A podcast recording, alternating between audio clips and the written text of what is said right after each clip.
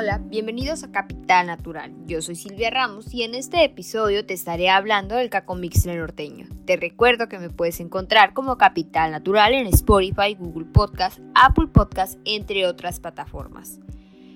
Empecemos con la palabra de esta especie, cacomixtle, ya que es una de las palabras que se oye muy representativa de México y en efecto, pues esta deriva del náhuatl y significa medio felino. Es parecido a los felinos sin serlo, es un animalito que tiene un parecido al zorro o al ratón.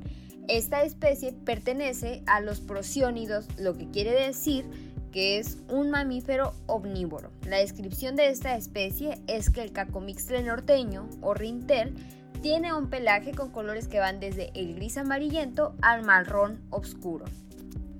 En cuanto a su cola, esta se caracteriza por anillos de pelaje más oscuro. Es más larga que su cuerpo y es muy semejante a la del mapache.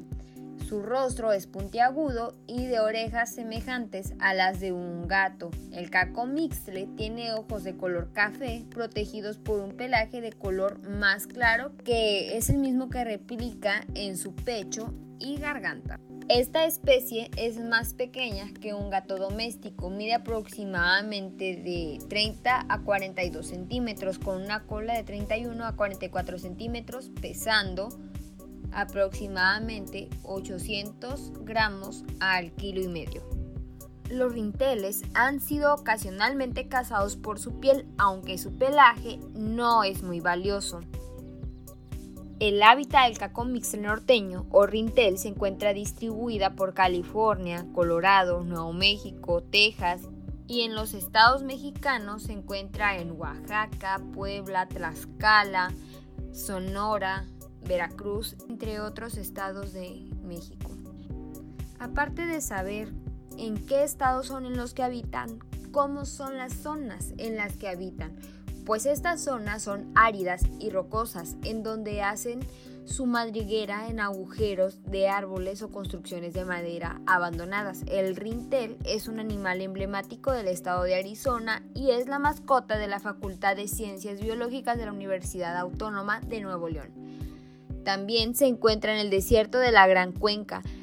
En cuanto a la agilidad del cacomixel norteño, tenemos que el tobillo de esta especie es muy flexible, pues puede girarla a más de 180 grados, una característica que lo hace un ágil trepador.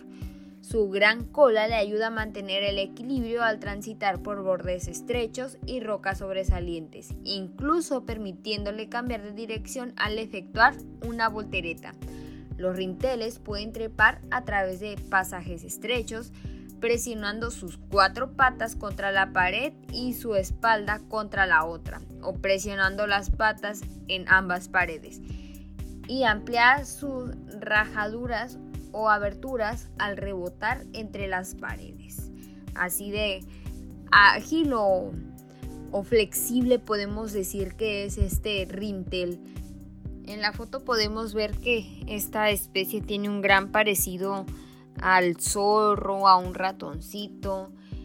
Ah, tiene mucho parecido con otras especies, tal vez tenga un poquito de las habilidades de las otras.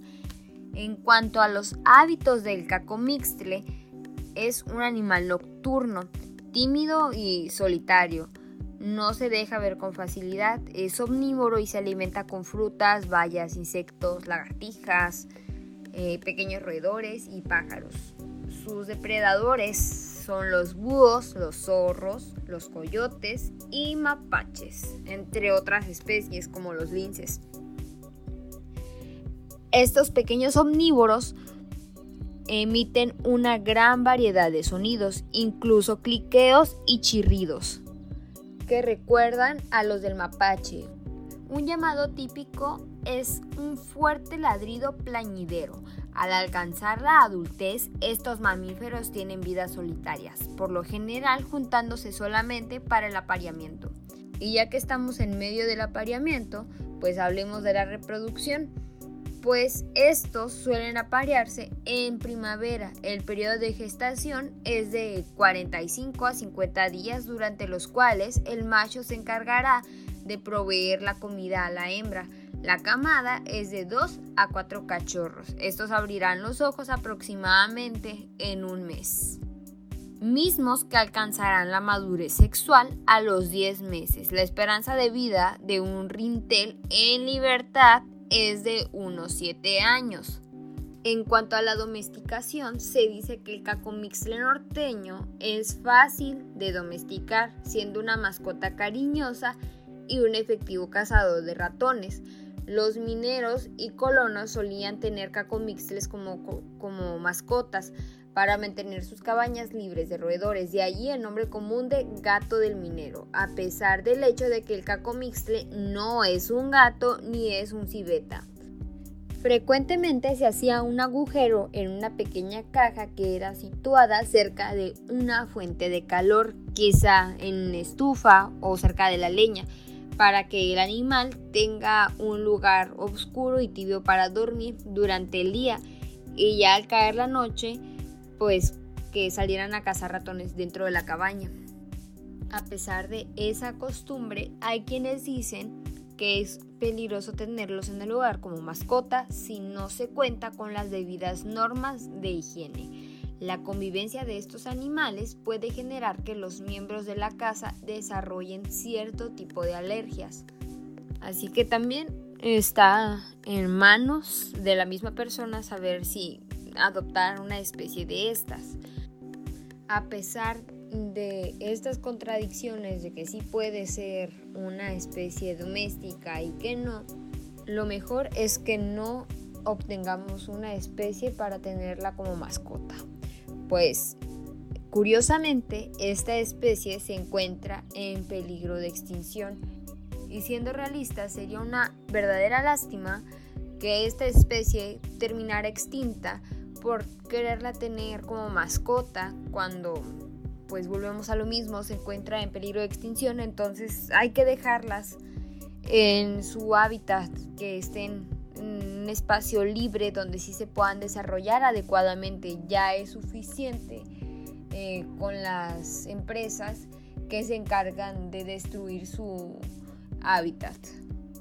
Por ello es que esta especie se puede adaptar muy bien en zonas que no son alteradas por el ser humano como cualquier especie, no se va a alterar su supervivencia mientras el humano esté lejos y no va a haber eh, un desorden de que haya muchos cacomixtles porque para ello están los otros animales, están cumpliendo con la cadena para que no haya una plaga. Por eso cada especie tiene su función entre ellos se controla, se nivela que estén el número de especies que deben de estar naturalmente. Te invito a que me sigas en mi cuenta de Twitter y me cuentes si has tenido la oportunidad de estar cerca de un cacomixtre norteño o el primo de este. Y me digas de qué le hayas más parecido, sea un ratoncito, un mapache, a qué le hayas parecido. Si has tenido la oportunidad de esto, cuéntamelo. Me encuentras en Twitter como arroba eh, agg-sara. Sin más, te invito a que hagas conciencia con las especies, con lo que está a tu alrededor, que disfrutes la naturaleza y te agradezco por acompañarme hasta el final de este episodio. Espero que la información te haya sido de gran utilidad y aprendizaje. Te recuerdo que me puedes escuchar como Capital Natural en Spotify, Google Podcast, Apple Podcast, entre otras plataformas. Te espero en un próximo episodio y esto es Capital Natural. Yo soy Silvia Ramos, hasta la próxima.